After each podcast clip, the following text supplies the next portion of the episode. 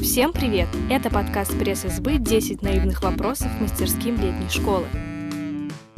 Всем привет! С вами Полина Хатаницкая, и сегодня на 10 наивных вопросов отвечает директор мастерской прикладной рациональности Екатерина Зверева. Привет! Куда и как прикладывать рациональность? К себе каждый день, каждую минуту. Как подорожник? Как подорожник, да.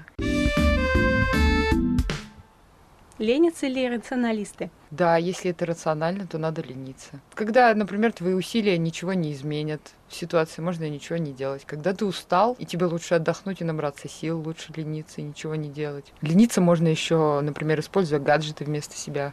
Ну, там, не мыть посуду, а положить ее в посудомойку и так далее. Вы выполняете инструкции по сборке мебели беспрекословно или все-таки ищете свой особый способ? Сначала я все достаю из коробки и пытаюсь собрать сама. Если не получается, то приходится открывать инструкцию. Если на йогурте написано «открыть здесь», как вы поступите? Открою прямо у прилавка. Если я безответственная разгильдяйка, то я освою прикладную рациональность или нет? Я думаю, да, все могут освоить прикладную рациональность. Рациональность есть хитрожопость? В каком-то смысле, конечно, да, потому что мы учимся принимать наиболее выгодные для себя решения в условиях неопределенности. В этом есть какая-то хитрожопость однозначно. А что противоположно прикладной рациональности?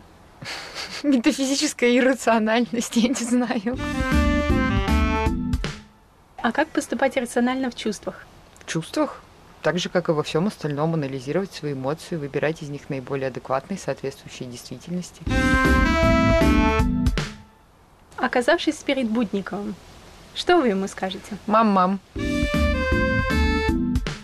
Прикладная рациональность одинаково полезна всем? Или не кажется ли вам, что она усложняет жизнь? Она сначала усложняет жизнь, а потом жизнь становится лучше, чем она могла бы быть без нее. Ну, то есть нужно сначала вложиться, а потом получать с этого профит.